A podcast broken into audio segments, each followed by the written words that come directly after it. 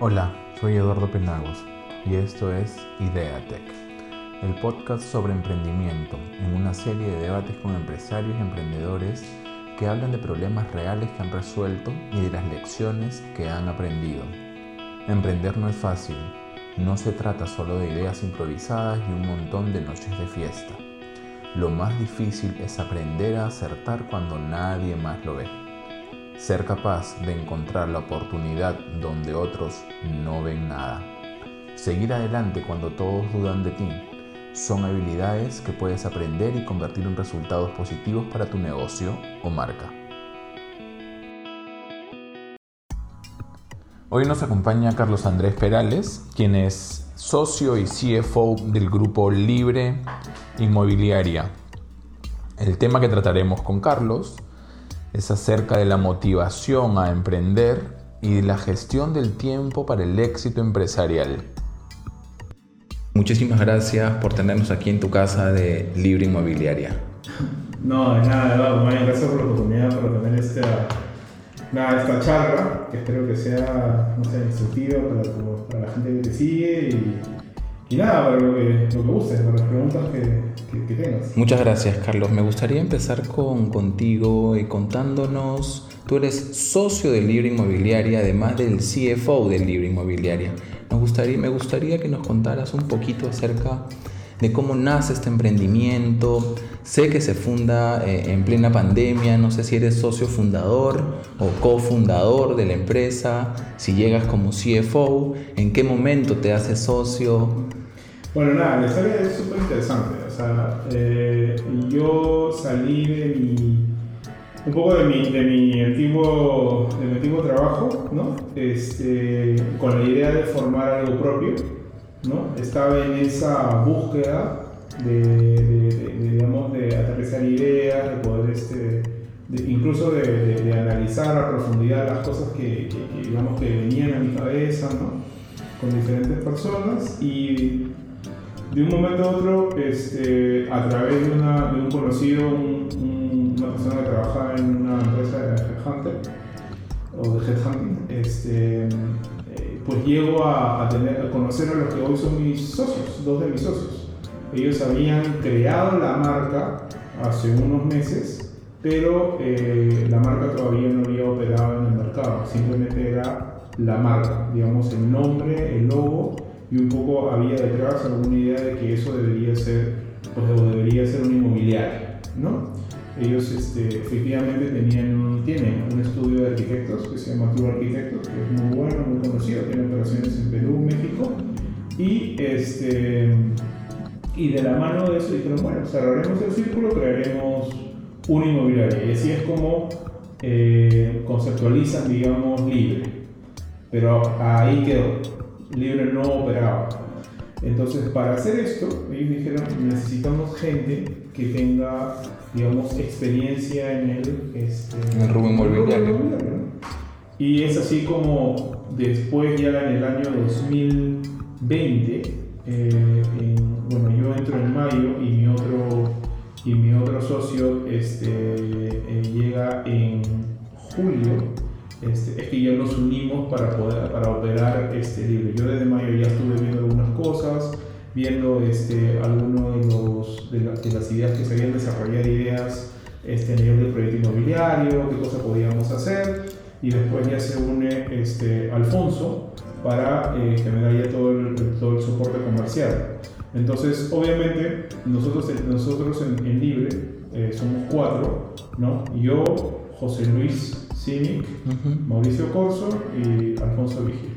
Entonces, cada uno de nosotros tiene una expertise, digamos, de piedra angular, en lo cual se apoya cualquier operación de, la, de un inmobiliario. ¿no? Tiene la parte del diseño y la arquitectura, tiene la parte de la finanzas, tiene la parte comercial. Entonces, si yo decidí, si en verdad somos nosotros, nosotros nos consideramos con Alfonso claramente y desde siempre hemos conversado con los socios, como socios fundadores, porque claramente Libre empieza operación con nosotros, con los cuatro, estando juntos, ¿no? Eh, y con la operación me refiero a, a, ver un proyecto, ofertar, comprar y hoy ya tener lo que tenemos. Este, este, cada uno se, digamos que cayó en los puestos que venía desempeñando actualmente y la, era por un default que la especialización iba a seguir en eso. Entonces, claramente cuando, cuando preguntaron que se quieren hacer el CFO, pues no... Este, ah, es decir, que levantó, levantó la mano el arquitecto, ¿no? Pero es decir, cuando tú llegas, cuando tú llegas a, a, a este headhunter y, y, y, te presentan a estos muchachos, tú llegaste como CFO o como, como experto financiero, es decir... O sea, este headhunter ya me conocía. Ya. De hecho, él fue el que, el, la persona que me había puesto en el anterior trabajo. Como ya yo, había, yo ya había salido con la idea de este, este, justamente abrir esto, ¿no? hacer algo propio, este, pues nada, él, mismo me dice, oye, existe esta posibilidad, estas dos personas que son amigos de él también, estaban viendo esta, que el libro entre en operación. Entonces, este, oye, ¿por qué no te juntas y conversan? Y así es como nace es increíble, o sea, la verdad que fue muy gracioso porque todo nació de una conversación donde José Luis y Mauricio explicaban un poco lo que ellos habían planeado. Este, obviamente los chicos no se dedicaban a, inmobiliaria, pero lo que yo vi fue el potencial de la marca y bueno, y de repente aquí un poco la, digamos, el primer tema importante para un emprendedor es... Eh, conocerse a sí mismo y, de alguna manera este, saber que si el reto está por delante, saber que eres capaz de asumirlo. Porque en ese momento dije, ok, tiene potencial, pero depende mucho de repente de lo que yo pueda dar a la empresa y me sentí confiado de que eso iba a pasar. ¿no? Entonces, y así es como aceptamos esto. Reconociste que había un potencial muy grande de poder emprender con, con libre inmobiliaria. Exacto. ¿Y conoces tú el concepto de por qué libre? ¿Tienes alguna idea de dónde nace eso de libre? ¿Viene de libertad financiera? ¿Viene de libertad de independencia? Como... Viene, de todo eso. Efectivamente viene de todo eso. Viene de ser libre, de poder, de poder, este, de poder este, escoger, eh, de, que la inmobiliaria no te defina propiamente en lo que tú necesitas poner en tu, digamos, en, tu, en el lugar donde vas a vivir, sino que más bien sea un lienzo en blanco. Por eso mucho nosotros vamos al cemento pulido, ¿no? a, ese tipo de materiales, ¿no? al concreto, a, lo, lo, básico para que estas personas que viven en los departamentos libres puedan expresarse desde todo punto de vista, ¿no? desde, hasta la decoración. ¿no? Si ellos quieren, si quieren decorar de alguna manera, el, el, concreto termina siendo tan neutral que te permite expresarte en el propio lugar donde vives. Entonces suena súper interesante, ¿no? Tal cual, tal cual, tal cual. ¿Qué, ¿Qué fue lo que te motivó a formar parte de este equipo? Hemos visto la conceptualización del nombre, todo lo que hay detrás del libro inmobiliaria como concepto, como idea, como grupo de, emprendedores. ¿Qué te motivó a ti a creer en libro inmobiliaria para sumarte como socio a la empresa? Este, varias cosas, ¿no? O sea, lo vi justamente, me gustó mucho el concepto. Eh, la primera, ellos me mostraron, los chicos me mostraron la primera vez alguna este... Porque no los conocías previamente a ellos. No, no, los estaba conociendo en ese momento. Eh, lo, que sí es cierto, lo, que, lo que es cierto es que voy a...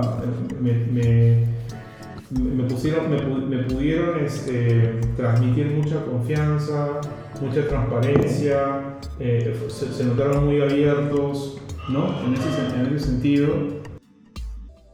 Lo que, lo que una persona que se dedica a inmobiliaria como, bueno, que yo me venía dedicando eso específicamente en ese momento como CFO, em, te das cuenta claramente que el, potencial era multiplicado por cuatro, porque justamente, como te dije anteriormente, eh, el ser emprendedor significa poder también uno conocerse y reconocer estas, este, estas brechas que te dan estas oportunidades para poder moverte. Entonces reconocí esa brecha en el sentido de, ok, sí, hay una cosa que tiene que, que bueno, que, que, que, de alguna manera está planteado como para ir a velocidad 10, pero tranquilamente puede ir a velocidad 30 si es que se hace lo correcto.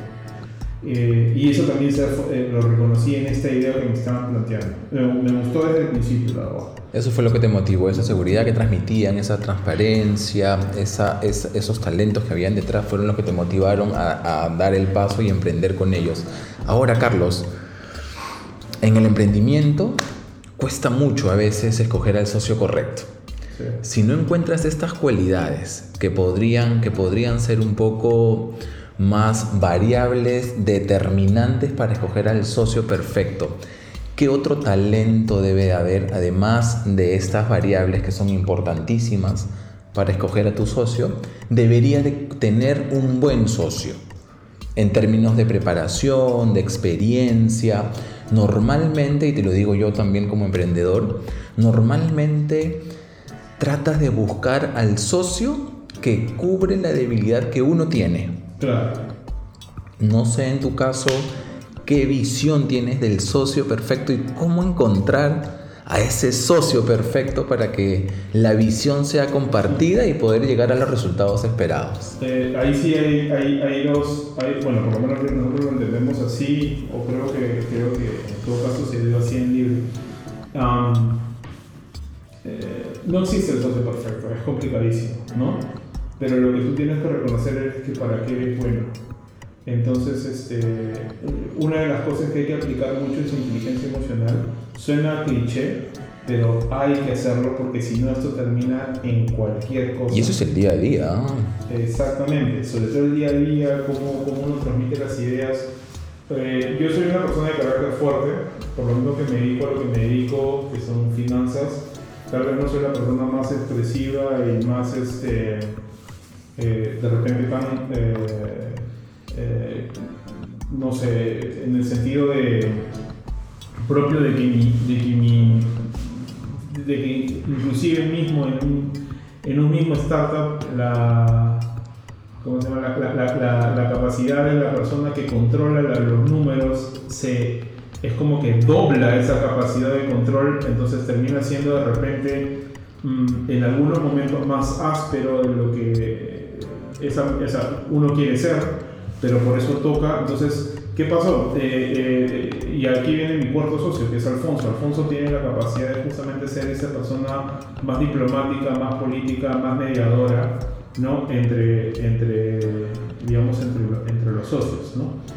Y una de las cosas que, me, que, que fue interesante es, ok, eh, como cada uno descubrió en qué era bueno, digamos, o qué talentos tenía, claramente nos fuimos repartiendo así. Yo igual salía de un, de, eh, ¿cómo se llama?, de, de mi anterior empresa, de un puesto, de un cargo de un puesto bastante alto, entonces por ende yo tenía ciertos temas de confidencialidad que había que guardar y por ende en ese momento yo no asumo la gerencia general de Libre, pero la asume Alfonso. Y yo creo que en el fondo eso fue súper bueno porque nos ayudó un poco a, estar más tranquilos en un inicio porque él era justamente esa pieza que terminaba de amalgamar el, el grupo, ¿no? ¿no? Entre, entre lo que yo y, y, mi carácter y digamos el momento en que vivía podía generar en la, en la sociedad y lo que obviamente mis socios también podían reconocer en eso, pero lo que sí, lo que sí estábamos claros era que cuando estábamos nosotros, este,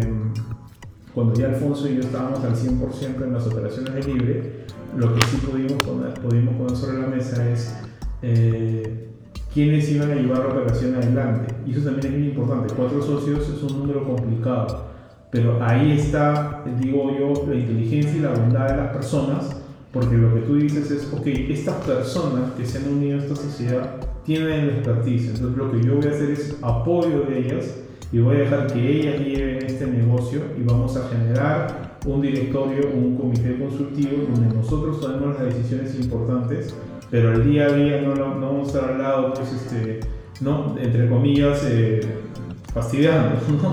Y es muy cierto lo que dices, porque al margen de las competencias que tenga cada uno de los socios, creería que debe haber una línea transversal de valores y principios que va a hacer que esas competencias puedan unificarse al unísono y poder generar objetivos claros. Creería que, que sí, bueno, yo escuchaba a Carlos Labarte, que es, que es un banquero mexicano, no sé si has escuchado de él, decía que los buenos socios tienen que entender que en algún momento de la sociedad, por el bien de la empresa, hay que reconocer errores y que no está mal que entre ellos intercambien posiciones para ir viendo, estructurando un nuevo organigrama que permita alcanzar los resultados. Y es exactamente lo que tú estás diciendo. Es decir, si es que ahí dentro de la sociedad eh, eh, rigen los mismos principios y los mismos valores, creería que la inteligencia emocional que tú hablas hay que aplicarla en de la parte organizativa de la organización para obtener los resultados, ¿no? Sí, o sea, eh, bueno, en un, en un emprendimiento la inteligencia emocional es todo, ¿no? O sea, en realidad el buen trato y esto es, es, que lo que pasa es que a veces el día a día, las presiones y me imagino que cosas que haremos después influyen no solamente en el negocio, sino en tu vida, en, en, en tu propio ser. Entonces, como influyen en tu propio ser, terminas contagiándote de esos, de, digamos, de, de, esas situaciones y eh, de alguna manera expresando algo que tú no quieres ser como persona, pero ya es ahí donde uno tiene que comenzar a, respirar, a entender, a bajar, la, a bajar la calma. Y hay un montón de características que yo podría decir que un emprendedor tiene que, tiene que, tiene que desarrollar este, a lo largo de este viaje tan complicado que es iniciar algo desde cero, ¿no? Este, y, que, bueno, nada, hace, yo creo que lo único que hace es, es, hacerte crecer de manera personal y profesional. Es correcto, es tal cual lo que tú dices, Carlos, es tal cual. ¿Tuviste algún impacto menor, mediano, grande de pasar del mundo corporativo, donde habías alcanzado grandes logros, al mundo del emprendimiento en términos de gestión empresarial, gestión de tu tiempo, gestión eh, de la familia, el tiempo para la familia. ¿Existe, ¿Existió algún impacto en ti este cambio? Sí, claro. El primer impacto fue en el sueldo. es verdad, el primer impacto fue en el sueldo porque no hay. Que es, que es una variable adicional que te empuja a, a, seguir adelante, ¿no? De repente. Sí, sí, no, pero totalmente. O sea, de hecho es verdad. Mira, te voy a decir, o sea, justo estaba leyendo un poco antes de la de, la, de, este, de, este, de este podcast que habías este, propuesto y, y, descubrí algunas cosas interesantes porque en, en, en neurociencia reconocen este, cuatro grandes fundamentos para lo, de, lo, de, para el emprendedor, ¿no? cuatro cosas que cambian radicalmente, inclusive, lo dicen en, en, neurociencia, porque la psiquis de la persona comienza a afectarse por estas cosas, ¿no? Por ejemplo, ¿no? Tienes este, el, el ingreso fijo, te lo pones como número uno, imagínate, y no, por eso te decía el sueldo, pero en realidad es directamente, atañe directamente a tu seguridad. Claro, que es uno de los mayores miedos que, que tiene eh, aquellos que están en el mundo corporativo y que no se animan a dar el paso de independencia, ¿no? Sí, es, lo que pasa es que, cuando uno da emprendedores es como que son ¿no? la, la gente de más... Subgeneris, ¿no? Sí, los hippies. no, no, no, nacen de, no, son los hippies, ¿no? nacen de la nada y son todos, no que viene con plata en el bolsillo, que tienen una espaldaza financiera terrible. No, y ahí, de ahí hablaremos otros temas, pero claramente, el, el, por eso te decía, entre broma y broma, el ingreso fijo es algo que, ¿no? Sobre todo si ya, por ejemplo, sobre todo si ya vives solo, sobre todo si ya tienes un presupuesto familiar, cuando yo, yo, vivo, bueno, con mi novia y ahora con mi hijo. Entonces, es, eso, ese es otro tema, ¿no? Eh, tienes los límites entre el trabajo, ¿no? Y tu vida personal se te los tocan totalmente. Y la pandemia no ayudó a eso. No había horarios de oficinas. Entonces los horarios de oficina cuando había pandemia y uno creo en pandemia son de 24-7.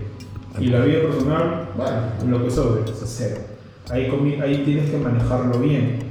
¿no? Eh, tienes, bueno, la comodidad. ¿no? Eh, tu comodidad cambia porque tú estás, o sea, mi escritorio se transformó en mi oficina. Eh, perdón, este, mi comedor se transformó en mi oficina. Entonces, donde comía, comía parado. O sea, una cosa así, ¿me Era súper raro, súper, súper raro. Entonces, ¿por qué? Porque si tu pareja también está en, está en algo parecido y, y, y, también tiene que trabajar, o sea, es imposible. Y aparte, este, porque claro, porque ya todo, ya todo el comedor termina siendo dos oficinas. Y peor si tienes un solo ambiente en tu departamento. Mira, mira qué loco, ¿no? Ahí hablo, esa es la, la, la comodidad que te digo, se trastoca.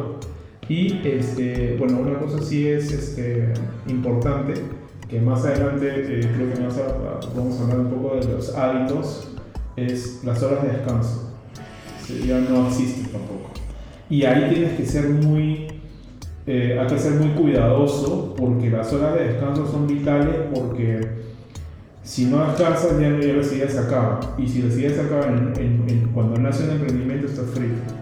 Pero es increíble cómo un emprendedor cuando pasa al otro lado, lo que yo le llamo al, al lado oscuro del, del empresariado peruano, es, es impresionante cómo en todo momento ya no tienes un horario para crear, para idear, para innovar. El cerebro, como decías tú, empieza a funcionar 24/7. Sí. A veces uno, bueno, y te lo digo por experiencia, son las 2 de la mañana y estás, sigues ideando cosas, innovando. ¿Qué te motivó a ti a, a mantener este propósito de emprender a pesar de los cuatro impactos que tú me has dicho que, que te afectaron? ¿Cómo, ¿Cómo mitigas, cómo has mitigado este impacto para poder seguir adelante y no regresar al lado claro?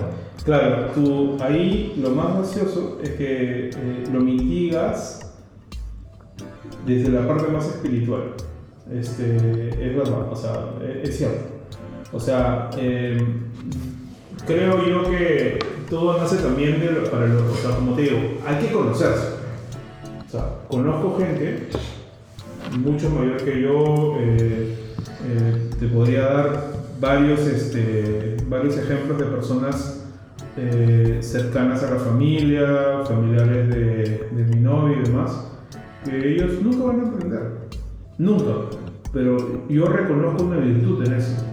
Como te dije, creo que se centra en conocerse a uno mismo. Para, o sea, ¿para qué estoy preparado yo como persona? Si estoy preparado para este tema de, este, ¿cómo se llama? Para, para emprender o estoy, estoy preparado para, para trabajar en una empresa, tener un alto cargo y, y- y mantenerme en eso y tener la seguridad y vivir, o sea, eso es conocerse para mí. ¿Por qué te digo la parte espiritual? Porque el emprendedor tiene varias cosas que tiene que ser. O sea, te lo digo, hay que reconocerlo en uno mismo. Y si no lo tienes, solo no te metas, porque en verdad vas a sufrir más. Es, la, es cierto. Entonces, este. Y, Es y bueno hablarlo con claridad. Entonces, eso decía, el emprendedor igual a eso, ¿no? Eh, optimista, tú tienes que ser optimista 24-7. Pues si no eres optimista, no debes ser optimista por ti. Te la tienes que creer, como se dice. Eh, eh, Es tal cual, es tal cual. Hay- yo leía a un, a un magnate inmobiliario en los Estados Unidos que se llama Gary Keller, no sé si has tenido la oportunidad de, Sí, de- de leerlo, en uno de sus libros donde, eh, que se titula The One Thing o Una sola cosa. Él, él expresa en este libro, da una especie de cátedra de cómo uno tiene que ir administrando su tiempo sin olvidarse de la prioridad que tiene que tener para poder ser más productivo y que tiene que ser manejado de la mano o sostenido con tu propósito. Y es lo que tú acabas de mencionar en este momento, ¿no?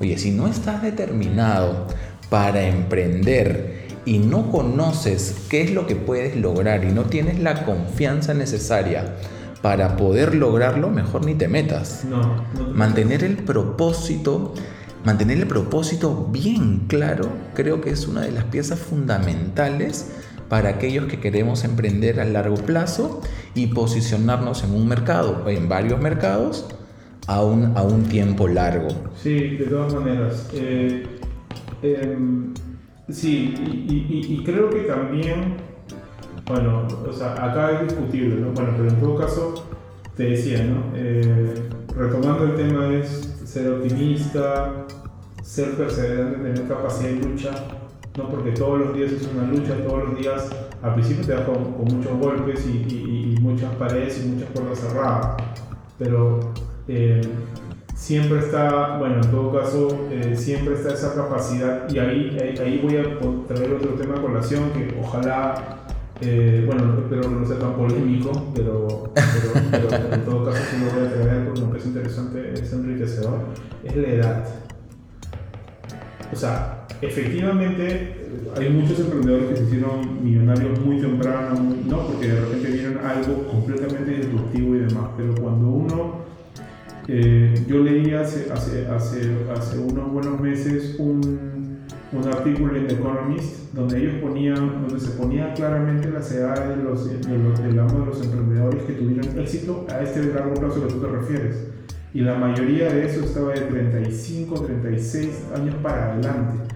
Y es porque tú en ese tiempo adicional recoges el bagaje de la experiencia y como tú dices, errores, pules cosas, en siendo de repente a un empleado y, y, y, cosas que ya no vas a cometer más adelante.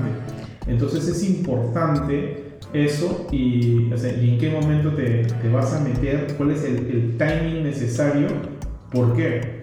Porque tú cuando, llega, cuando te encuentras con esas puertas cerradas, lo que te mantiene vivo, aparte de tu automotivación y, y más, es que sabes que has generado una línea de trabajo o una, una carrera, de, una carrera este, profesional que los demás de alguna manera pueden haber sabido mirar, ¿no? Y que de cierta manera cuando tú necesitas algo, les puedes decir, o sea, puedes acudir a ellos para decir, cree en mí como creíste la anterior vez y algo de eso te va a funcionar. Y en nuestro caso, no funcionó. Eso fue lo que no funcionó.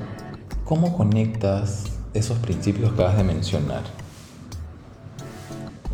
Que son el optimismo, la perseverancia, la, la resiliencia. ¿Cómo conectas estos principios, estas virtudes, con lo que acabas de mencionar, la fortaleza espiritual?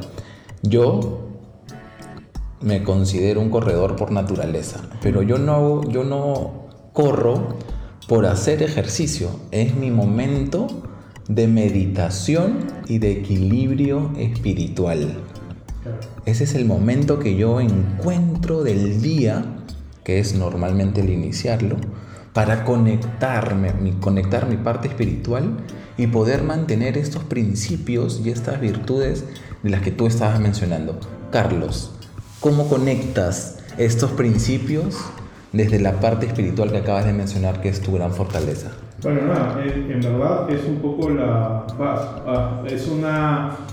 Eh, yo creo que es un conjunto de variables que lo, lo, terminas absorbiendo a lo largo de tu vida, ¿no? que viene desde tu, desde tu niñez, ves a tus padres, el ejemplo, eh, eh, digamos, bueno, e, eso también espero no sea polémico cada uno cree lo que pueda creer.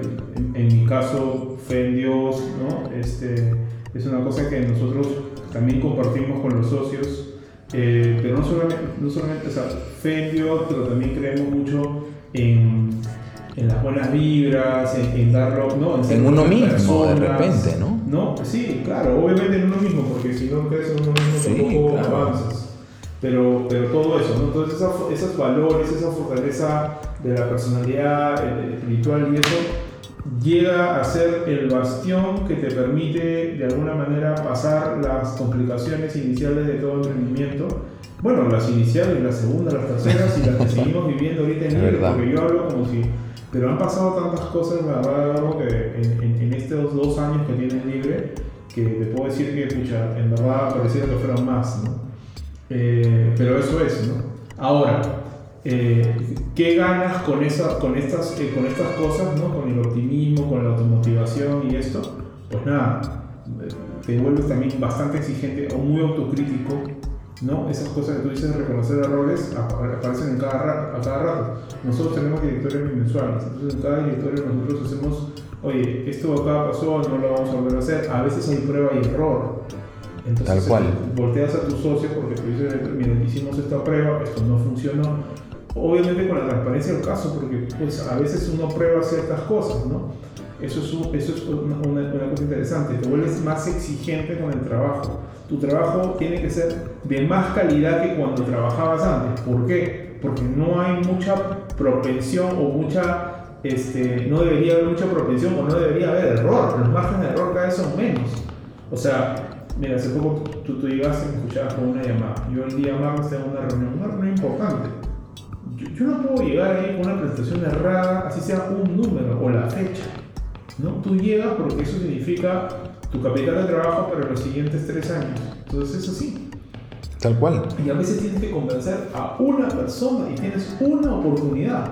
Entonces este, te vuelves más exigente, ¿no? Este, ah, pero sí, este, si generas eh, una cosa importante de eso, si bien exiges, ¿no? Si bien este, vuelves autocrítico, hay un tema que tienes que entender que, que, que es súper importante es que, también es algo que es, es, de crecimiento personal y que también parte de esta fortaleza espiritual es la calma.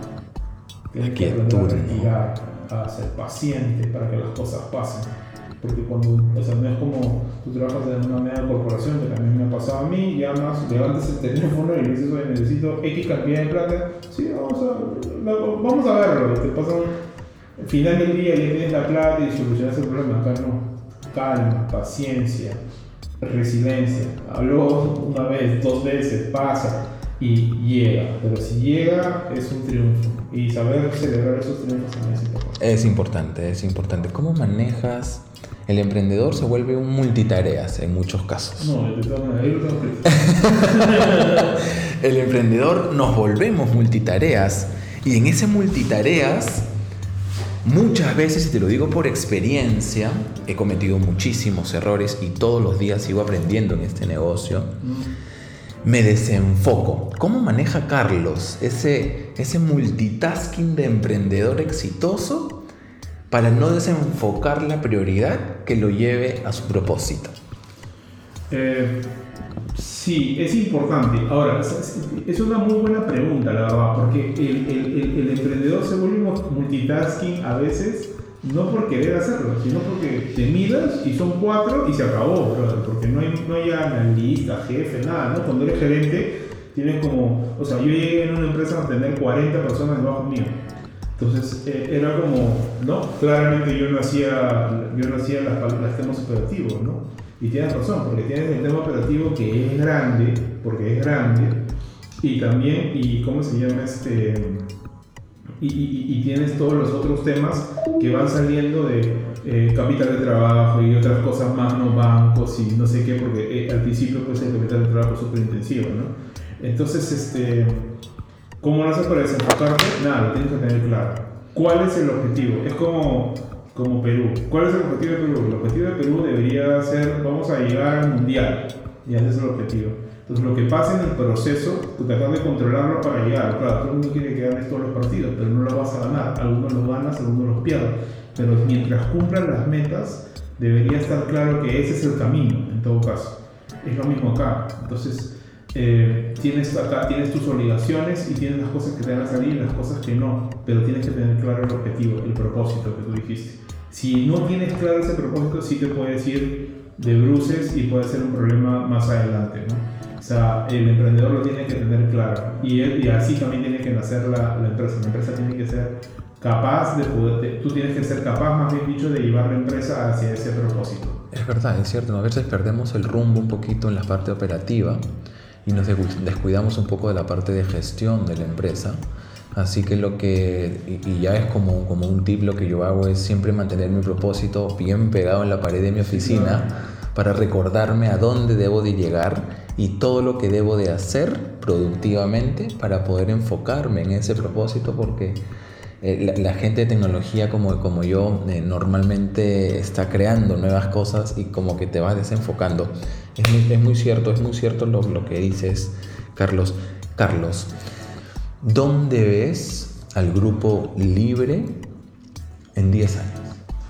O sea, nosotros, y justo es una de las cosas que te iba a mencionar, una de las cosas que hicimos cuando éramos, cuando recién iniciamos, este, cuando éramos así, que era una semillita, a decir, este, fue hacer un planeamiento estratégico.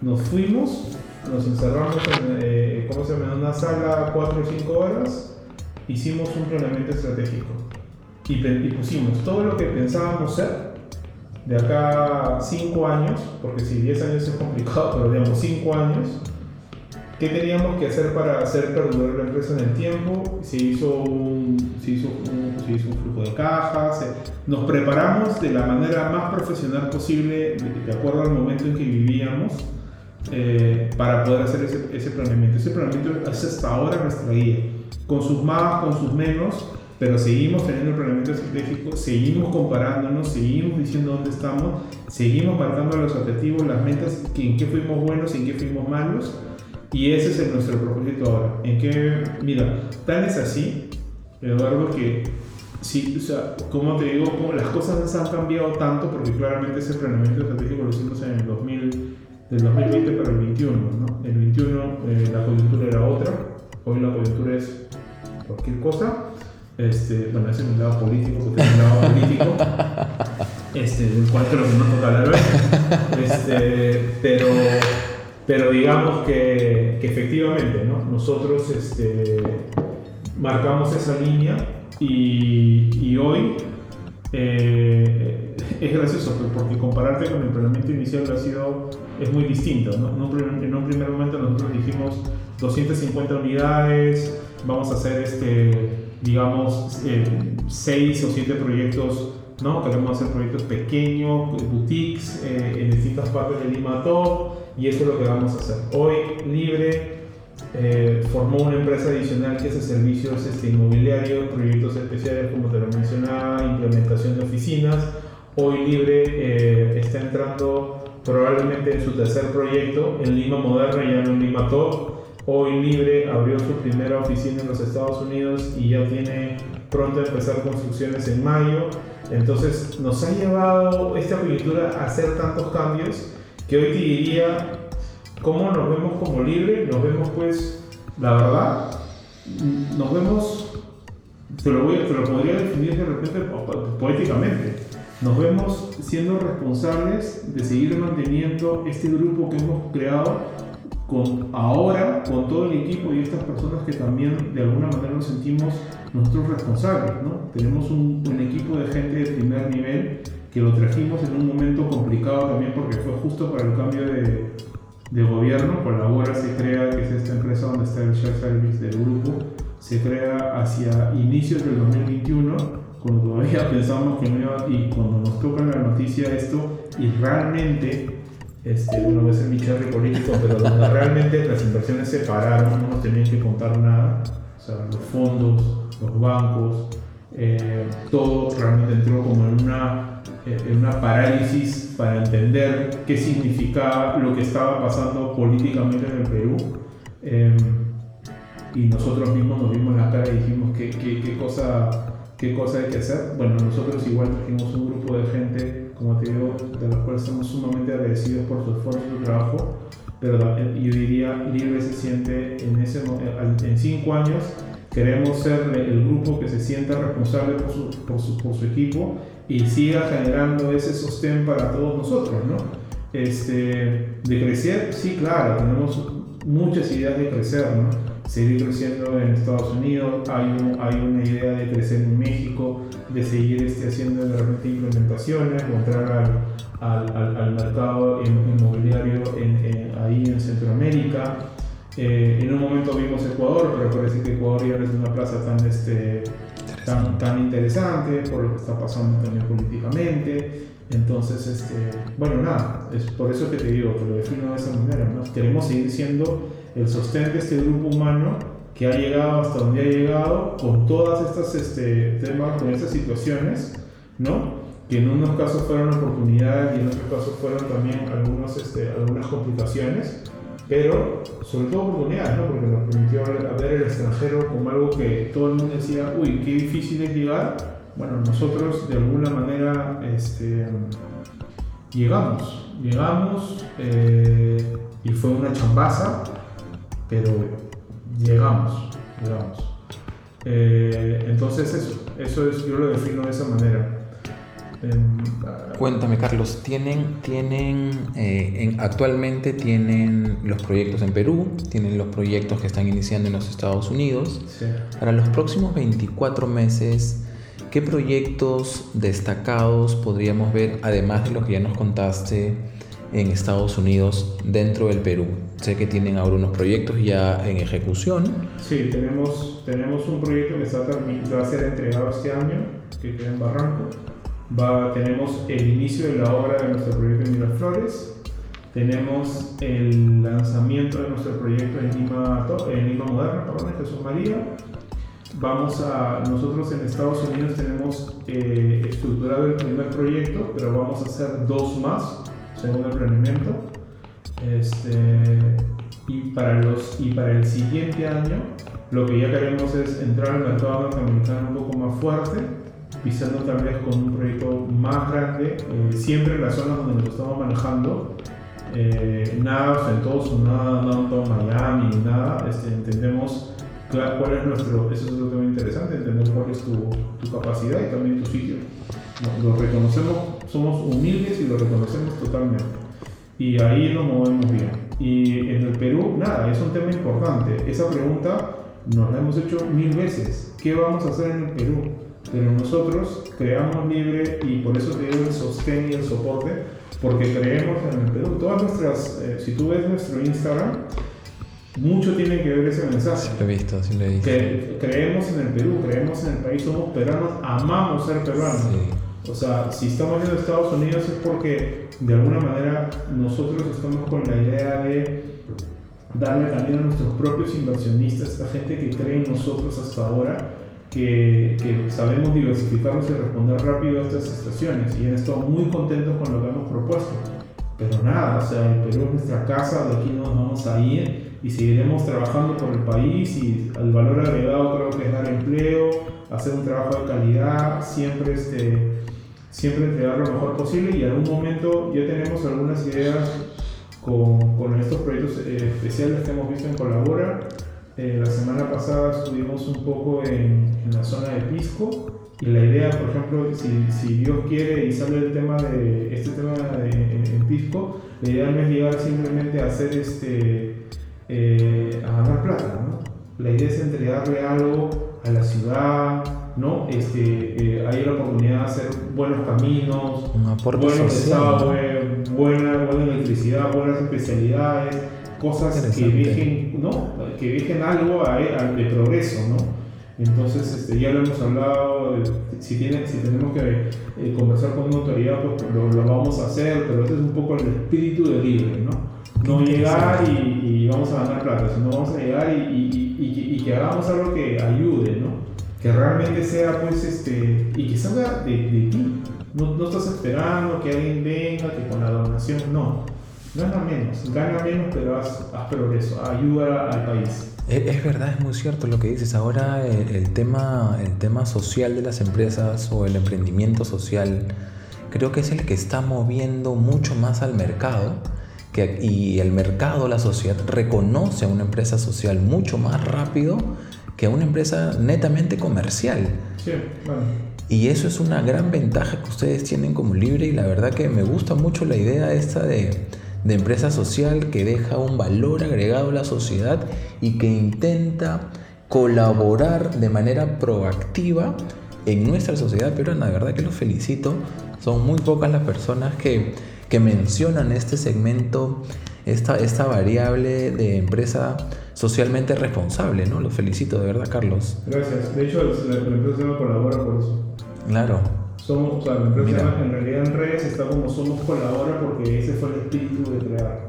¿no? Eh, nosotros reconocimos, bueno, esto es un, es, una, es, es un poco más de INSET, pero nosotros reconocimos en pandemia, ¿qué pasó? En pandemia había muchas empresas que querían continuar o que querían o, o estaban haciendo. Entonces lo que dijimos es, de alguna manera nosotros ya habíamos conseguido este de alguna manera este ángel guardián o este, esta persona que creyó en nosotros, ¿no? Ya habíamos conseguido a, esta persona, entonces si teníamos que hacer un, un segundo proyecto, digamos, y alguien más tenía alguna idea, la idea era asociarse para sacarlo juntos. Ese era, por eso se llamaba, por eso se llamaba colabora. Entonces, tú tienes una idea, yo, yo, te puedo, yo, puedo, yo puedo complementarla, tú tienes un terreno, yo puedo complementarlo, vamos. La idea acá no es hacerse millonarios, es trabajemos juntos, hagamos esto juntos, compartamos las ganancias, porque si todo es yo, yo, yo, esto no va a funcionar nunca. Es verdad. El tiene que cambiar esa mentalidad. Bueno, entonces eso un poco fue eso, bueno, hasta que yo, porque yo, ¿no? Y ya después de julio fue casi imposible hacer esto y colabora, bueno, ahora se está retomando un poco, entonces pues, con valor de pisco y estas cosas Entonces ahí es donde se varía un poco, pero ese fue el inicio y la idea como cuál se forma Colabora y por qué se llama Colabora.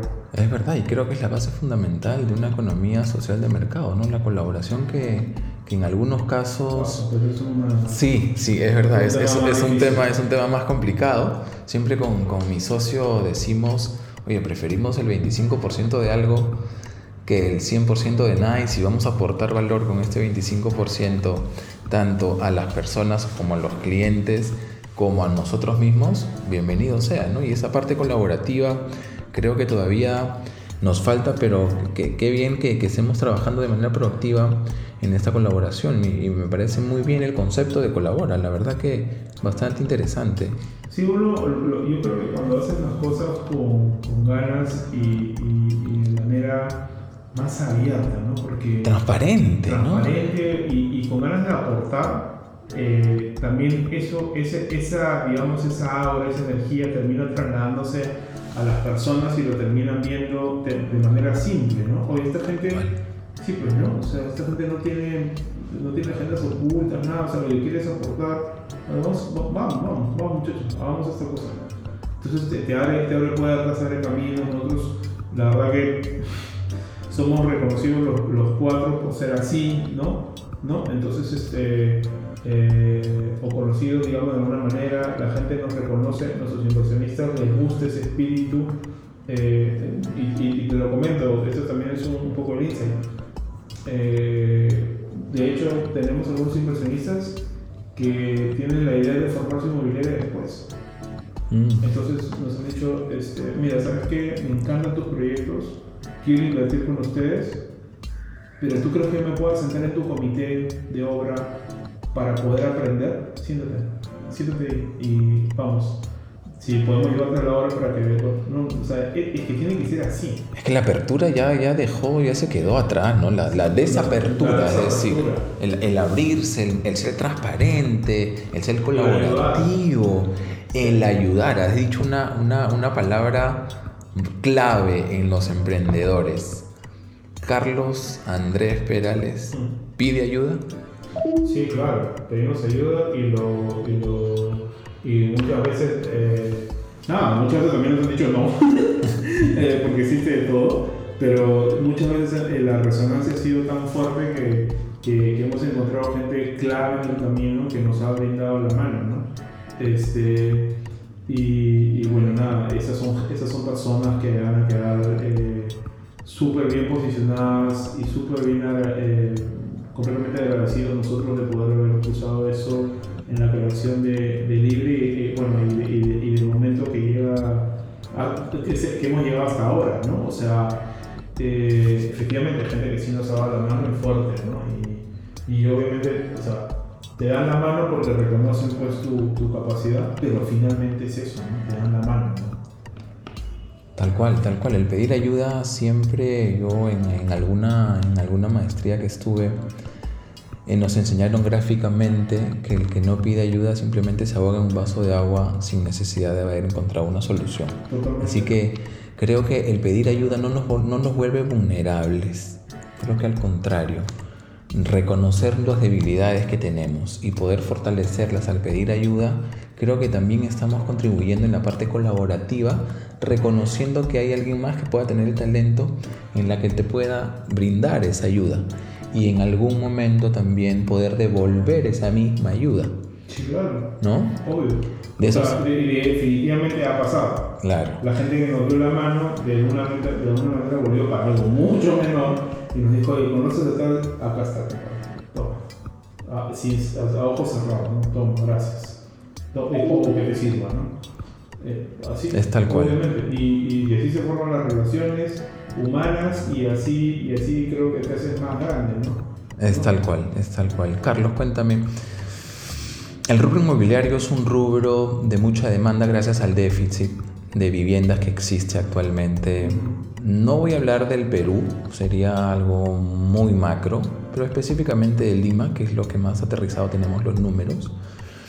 ¿Cuál es la brecha que existe, que existe en el rubro inmobiliario con respecto a los macro y micro procesos que involucran la gestión operativa en una inmobiliaria? Es decir, ¿Cómo podemos aprovechar la tecnología en miras de acá 5 a 10 años para mejorar la productividad en términos, evidentemente, de indicadores de ventas, resultados, inversiones? ¿Cómo la tecnología desde tu punto de vista, sé que no es un tema que, que dominas la tecnología, pero desde tu punto de vista, ¿qué es lo que se ha, ingeniado Carlos en la almohada que la tecnología podría ayudarlo en su negocio?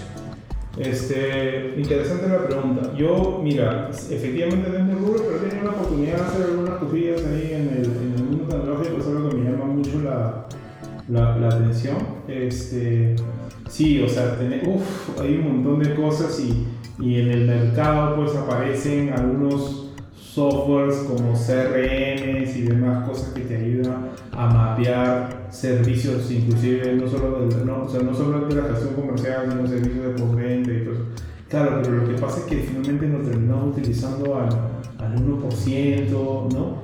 Eh, eh, eh, técnicamente, por ejemplo, los procesos de incluso de las separaciones de, la, de los inmuebles, utilizando CRM debe estar automatizado, pero eso involucra que, digamos, la sociedad propiamente dicha, o sea, las personas, las personas también estén preparadas para recibir determinados este, inputs que, en los cuales confían, como por ejemplo eh, la separación a través de un, este, de un, de, un, de un, tema de pago en línea, que no, que no sea necesariamente por un este, POS o, o, o, transferencia bancaria, sino que realmente lo puedan hacer en línea a través de algún tipo de código o que confíen más en estas transacciones, aunque ahora la pandemia nos ha llevado a ser más, más, este, más abiertos al tema. Más abiertos a este tema, ¿no? Virtual, Yo hace poco leí en gestión eh, que había un 60% de, de las transacciones y las compras que ya se hacían en línea, eso me, me, gustó mucho, pero en el, fondo, en el fondo todavía hay un poco de resiliencia a eso. Es más, si te das cuenta, hace poco nos hemos llegado lo que es, este, entiendo yo, lo del Apple Pay y del tema del wallet para poder pagar con tu celular y, bueno, hace muy poco también lo de ya Apple, Plin y todo eso, ¿no? Entonces, de hecho, está creciendo y esos procesos sí nos ayudan a los, los inmobiliarios a, a, mejorar. Claro, también depende de cómo te ves, qué sucede. Y, de repente lo puedo enfocar desde este punto. O sea, la inmobiliaria o el sector inmobiliario es un sector donde normalmente, y creo que en tu, en tu anterior este, capítulo de podcast, has tocado un tema interesante que es la tercerización. Ok, en el mundo inmobiliario se terceriza todo. Aquí, en la China y en Estados Unidos, por si acaso. Es muy gracioso, pero te pasa. Entonces, este, y como se terceriza, a veces las oficinas de la inmobiliaria son cuatro personas. O sea, un inmobiliario puede ser cuatro personas. O sea, si uno es ingeniero, el otro es financiero, este, y uno de esos tiene cierto grado comercial y tiene dos vendedores, ahí están tus cuatro, y listo, punto. Y se hace su inmobiliario. ¿Entiendes? Harán sus proyectos pequeños, sus fondos propios y harán su autoconstrucción y después el banco y después el papá y así. Pero así nace, simple. Entonces, como esos procesos nacen así, se quedan en el tiempo. Porque finalmente la idea no es trasladar supuestamente gasto fijo a los proyectos.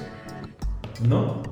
Entonces, esa es una de las grandes batallas que uno termina, ¿no? Te, te, termina, te, terminas por luchar, ¿no? Terminas por tratando de cambiar, pero terminas, terminas luchando contigo mismo para que finalmente de repente no puedas ganarlo. Porque viene un director y te dice, oye, ¿qué pasó acá? No, nada, pues yo lo que pasa es que este, quería invertir pues, en un servidor. Ah, ya. Y no en marketing para vender, no sé, por decir algo, ¿no? Yo sé que tú eres experto en esto, pero te digo un ejemplo, ¿no? Básico, primitivo.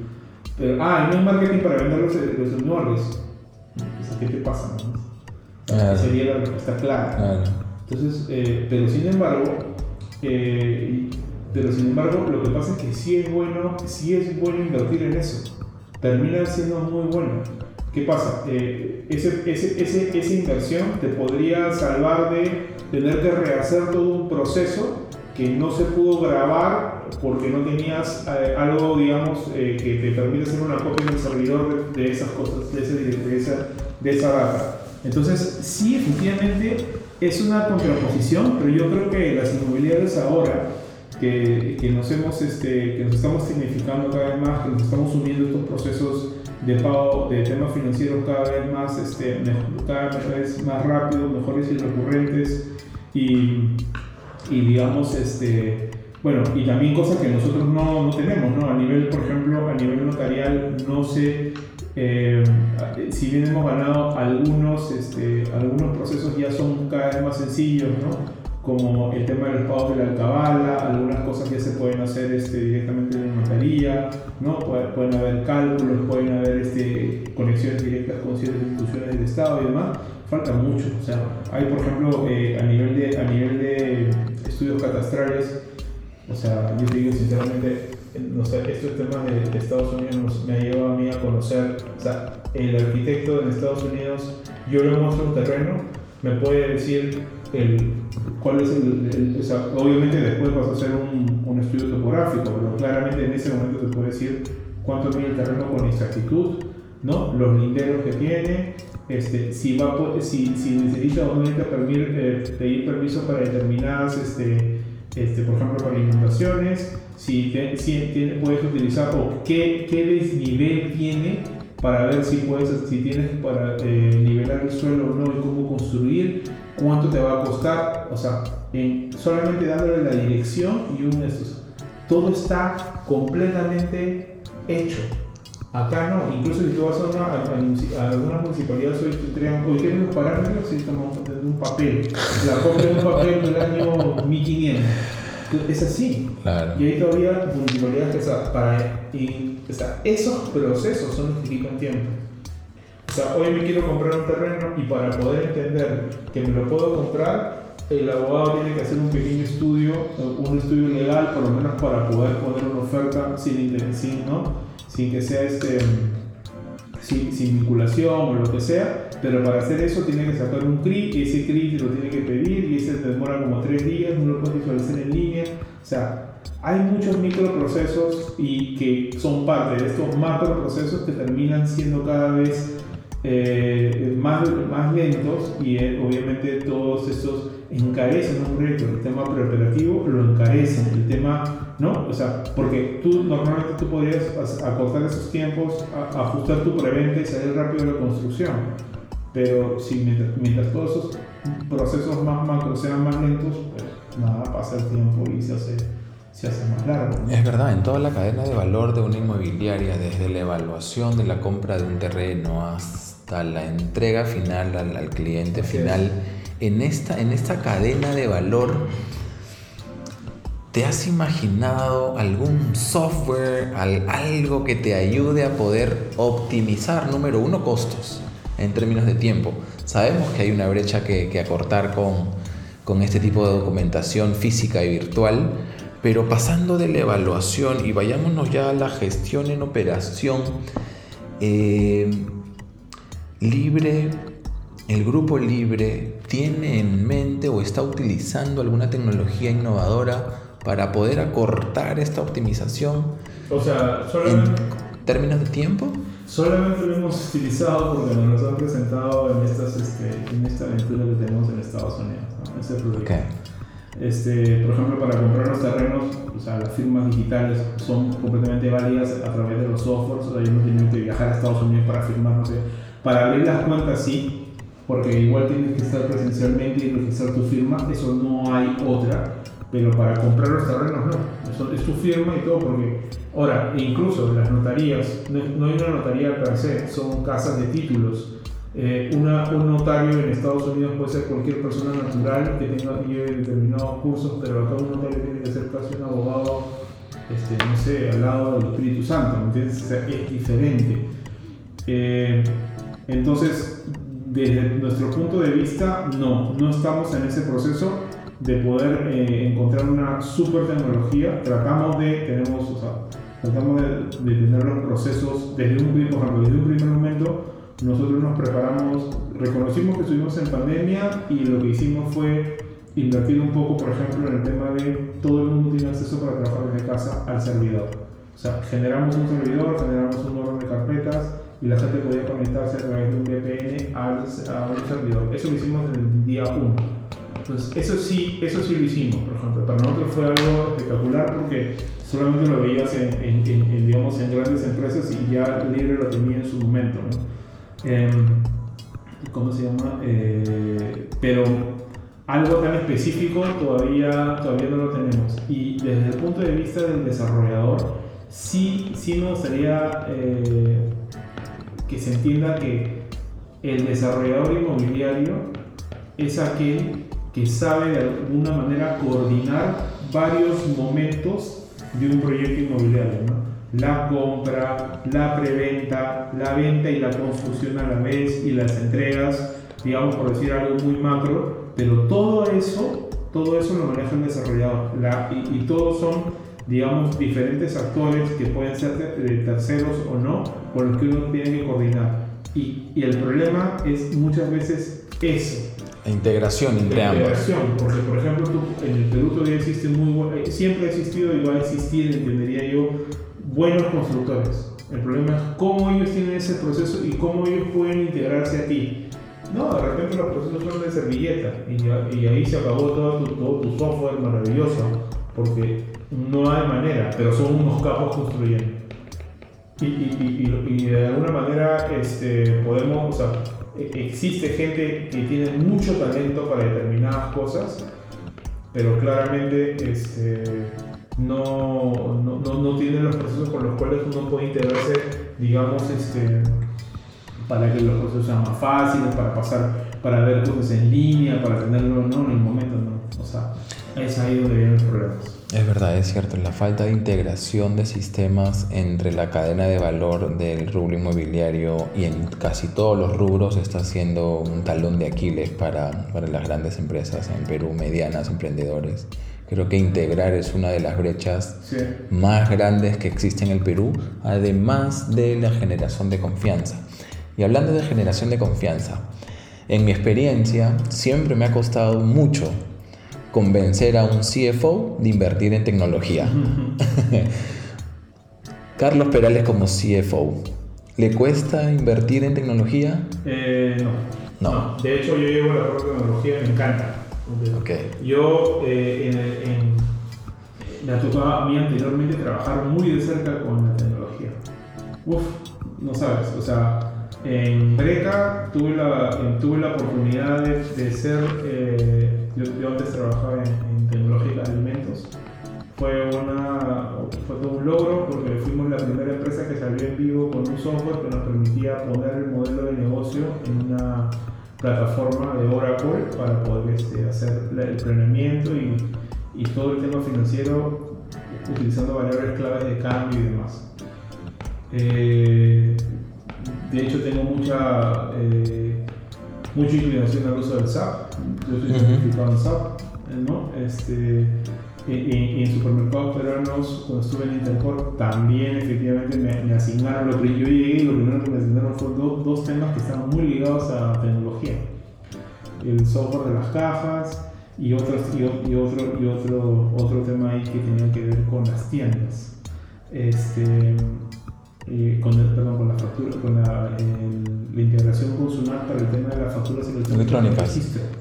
O sea, en, el momento, en ese momento que estaban supermercados peruanos se facturaban, se, se, perdón, se registraban como, si no te miento, eran, qué sé yo, pues 100.000 facturas mensuales. Entonces había que hacer una integración con el tema de la, ¿no? Con SUNAT para la validación, la factura electrónica y demás, y eso me tocó a mí también verlo.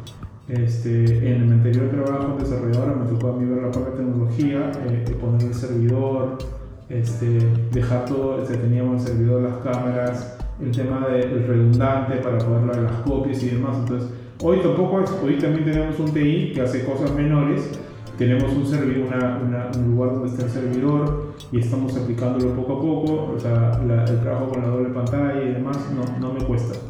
Además, siempre. Qué bueno, qué bueno. Como tú encuentro muy poco y siempre he lidiado con ellos.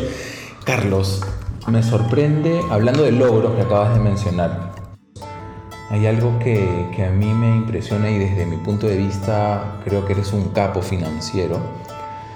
estuve leyendo por ahí que eres uno de los pocos de los pocos en el mercado peruano que logró conseguir bonos corporativos por más de 50 millones de dólares en la bolsa de valores. Me gustaría que, que nos compartas esa, esa experiencia y, y, ya no te quito más tiempo, Carlos, estamos un poquito este, tarde, eh, pero, pero sí, me gustaría que, que nos compartas ese, ese, que desde mi punto de vista es, algo totalmente loco y, y, muy interesante, la verdad, conseguir algo así en Bolsa de Valores de Lima, la verdad es que es todo una hazaña.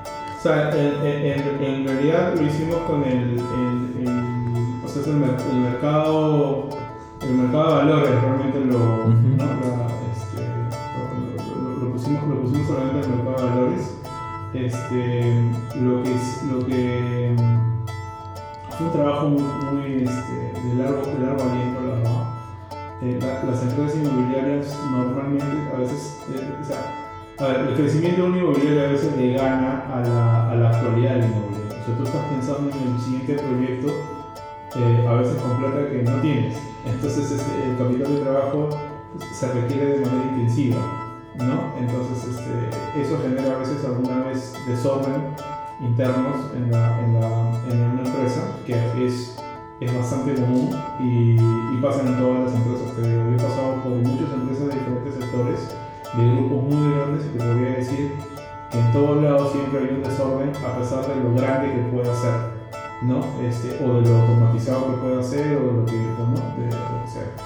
Eh, y las inmobiliarias, obviamente, y, y a veces nos, nos tenemos que incluir en eso, este, este crecimiento de, oye, hay que comprar el terreno y lo que sea, ¿no? Entonces, este, genera esto. Entonces, ¿cuál fue una de mis tareas? Fue, obviamente, ordenar un poco eso tratar de trabajar con los auditores de manera eh, hombro con hombro para poder sacar este, ¿no? ver desde eh, presentar a la empresa con la mejor cara posible, que es una empresa increíble, la verdad muy bien, muy bien traída, por, tenía un montón de años en el mercado, 12 años en ese momento, un poco más. Entonces lo que nos tocó fue con, con bastante trabajo arduo, con mucha atención al detalle, este, entender, eh, construir nuevamente, reconstruir algunas cosas que podrían haberse quedado en el tiempo y e ir, este, digamos, estructurando eh, los estados financieros de la mejor manera. Ese fue el trabajo de, por el lado de esto. Y por el otro lado, este, entender que había un mercado que quería, eh, tenía apetito por papeles de, esa, de, de una inmobiliaria de esa magnitud y que, este, y que estábamos preparados para salir. Entonces yo más o menos hice un trabajo de, de, de, por lo menos de 10 meses, arduos de darle todos los días, porque lo primero que tienes que generar son la capacidad de, la, o sea, la necesidad y la capacidad de repago de eso. O sea, es como que necesitas tu computadora, abres un Excel y dices, bueno, voy a empezar a generar un modelo.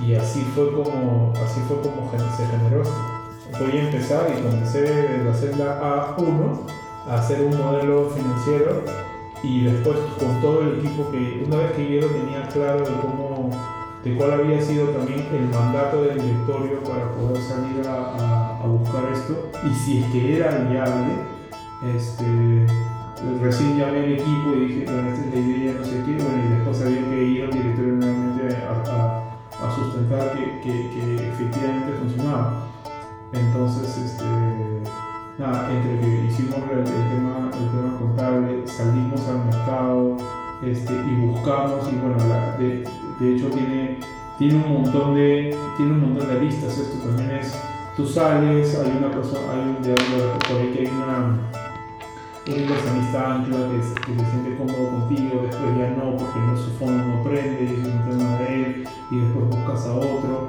y si no existe sales al mercado con ciertos riesgos y ves, ¿no? Uy, nos pasó de todo en el, en el, en el medio, pero tuvimos, este, la, empresa, la empresa daba para eso, este, la empresa daba para eso, tenía muy buenos proyectos este, que finalmente fueron recogidos por esta inversión de mercado de poder, de poder este, de poder salir a comprar esos bonos. Uh -huh. Entonces, este, sí, finalmente fue pusimos un programa de, pusimos un programa de bonos corporativos. Lo interesante de esta operación no fue tanto el salir eh, al mercado a buscar esto porque hay algunas otras empresas que ya lo hacen. Este, lo interesante esto es que estos bonos efectivamente fueron corporativos, o sea, eh, quien los emitía o el emisor principal era la matriz del grupo. No, normalmente los bonos están hechos para, una, para, un project finance, o sea, para poder eh, eh, generar capital a un, a un, proyecto específico, un proyecto inmobiliario específico, el proyecto A. No, esto se le dio a la matriz para que la matriz, obviamente, dentro del, dentro del prospecto de los bonos, indique dónde iba a ponerlos, pero básicamente era potestad de la matriz decidir en qué porcentajes y qué cifras iban a poner. O sea, eso es lo que realmente cambió en el mercado esto, ¿no? Entonces, este, y es que se hace un programa y se hace un primer levantamiento de capital con un éxito total y se, y se llegó a la cifra 1.3 veces lo que lo que, lo que, habíamos, lo que habíamos planteado, ¿no? Entonces, este, nada, contento, o sea, la verdad que fue un día para mí increíble porque empezó muy temprano, a las 6 de la mañana, eh, con una llamada, ¿no? Para salir al mercado, este, a la, digamos, a la, para aperturar esto al banco, ¿no? Porque el banco sale a, la, digamos, la, la, parte de bolsa del banco sale a, vender esto y tú, este, tú das el go con el precio, digamos, a nivel de tasa y, bueno, nada, después estás mirando la hora hasta que cierra el mercado y después de eso, cuando tú dices llegamos, porque tú apuntas en tu pizarra, cómo te van comprando, cómo te van comprando, y en ese momento tú dices, bueno, cerramos, y la verdad cierra lo haces en el banco, porque ya te trasladas tipo 11 y media de la mañana para llegar ahí, para que digas, acá me quedo, esos son mis, este es mi, este es mi límite. Entonces de ahí ya tú tienes el, este, pero fue un trabajo en conjunto entre nosotros, eh, que somos los eliminadores de la, de en ese momento de la deuda, era la gente del, la gente del banco que, que nos ayudó en la estructuración y también en la colocación, y obviamente este, todos los entes que se movieron a la par, que nos ayudaron también en, la, que nos compraron y que, y que, finalmente se sumaron a esto y que fue bastante. Porque eso, o sea, lo interesante de esto es que tienes esta parte y también tienes la parte de la venta, ¿no? Una, vez alguien me dijo, bueno, si tú vendes bonos, vendes lo que sea. claro, porque es, es, es, algo así, ¿no? Claro. Entonces, este, nada, ese roadshow que tú tienes, ¿no? Porque en ese momento también aprovechamos en salir del roadshow también con, la, con esta empresa que, que la verdad que era, que, que, que estaba súper bien, este, en ese momento habíamos logrado eh, colocarla muy bien. Este, eh, fuimos a Chile y tuvimos un éxito total también allá, ¿no? Este, eh, y, tuvimos un roadshow por Chile muy interesante con, con, fondos pesados y que nos veían súper bien. ¿no? Entonces, este, bueno, eso, iba a ser, eso era un poco sembrar para el futuro, pero fue interesante llevar esta propuesta también de, oye, en el Perú hacemos estas cosas, ¿no? Entonces nos sirvió un montón y, y, cuando ya cuando volvimos lo que hicimos fue capitalizar un poco eso, eh, la experiencia de la empresa y al final salimos bien airosos de esa colocación. Qué interesante, Carlos, la verdad que muy interesante. Ya por último, Carlos, ¿con qué miedo lucha Carlos? ¿Qué miedo quiere superar? Yo personalmente tengo miedo a dejar de crear y lucho con el miedo de dejar de crear. ¿Con qué, con qué miedo está luchando Carlos hoy? Fácil pregunta. La verdad que este Lo que pasa es que son, son, son eh, efectivamente, son miedos, son, es, es, es un, un, temor, pero son, tienen aristas, tienen aristas distintas. Por ejemplo, el tuyo es crear porque de la creación de esto, de esto, de repente nace estos productos, pero en nuestro caso es un conjunto de situaciones que pueden tener una serie de contingencias. Este, pero increíblemente, y, espero que no suene a, romanticismo porque tratamos de que no suene así, este, el máximo miedo es dejar de creer en el Perú. En el momento que yo diga, ya, esto se acabó, vámonos, porque cerramos los chingones acá y nos vamos a Estados Unidos porque ya tenemos un tema labrado ya. Creo que ese es el miedo con el cual yo lidia día a día. Lidio día a día. Dejar de creer en mi país. Aunque adoro, adoro, lo adoro como todo. pero, y, y, y, como siempre decía, ¿no? No, no, nadie me lo preguntó, o de repente alguien ahí, pero nadie me lo preguntó, porque yo diría, este, nosotros los, los, eh, los emprendedores y los que hacemos la empresa pequeña, mediana, este, somos los que traemos el valor agregado a la economía. Tal cual. Entonces, eh, si nosotros dejamos de creer en el país, el país, el país va a sufrir. Tal y lo que, no debemos es, lo que no debemos dejar es de que eso pase y la, la, la, la interacción con, la, con, o sea, con lo que debemos realmente ser aplicados para votar, con lo que debemos conocer de política y los procesos. Y, y y- y- sí, pues el, el Perú adolece de ese tema ¿no? de, de educación, de saber qué le toca a cada a quién, a quién y qué cosa está bien y qué está mal desde todo punto de vista. Eso es lo que puede realmente traer a, a, a, a, sacar abajo tantos sueños y tantas ideas de gente que efectivamente, debido a la pandemia y este problema coyuntural, han dejado de existir en, lo- en diferentes mercados. Y eso es, es palpable y eso es real. Eran- si eran- o sea, pucha, es que es, es muy gracioso porque todo lo que uno consigue se lo hace con el sudor de la frente. Pero espero que se me dejar de creer en Perú. Qué interesante, Carlos. Te agradezco muchísimo por, por tu tiempo, Carlos, por este tiempo brindado a Ideatec. Creo que nos llevamos muchísimo aprendizaje de ti. Creo que has dado muy buenos tips de qué, cuáles son, cuál es la ruta para poder encontrar al emprendedor y poder seguir motivándolo hacia adelante. Así que muchas gracias por tu tiempo. Creo que y estoy seguro que el grupo libre eh, contigo de por medio tiene el éxito garantizado, más que por tus competencias, las cuales son excepcionales. Creo que esos principios, esos valores y esa espiritualidad que te motiva el día a día, creo que son un eje fundamental para el éxito. Te felicito y Carlos, muchísimas gracias. Gracias Eduardo, gracias por la, por la oportunidad, por la entrevista. la- las preguntas fueron muy, muy chéveres, la verdad me divertí un montón eh, y espero que en verdad definitivamente les haya, haya servido o le sirva a alguien que, que realmente escuche esto y que, bueno, nada, que palpe de primera mano qué es ser un buen emprendedor y cómo llevarlo adelante. De todas maneras, muchas gracias, Carlos. Gracias.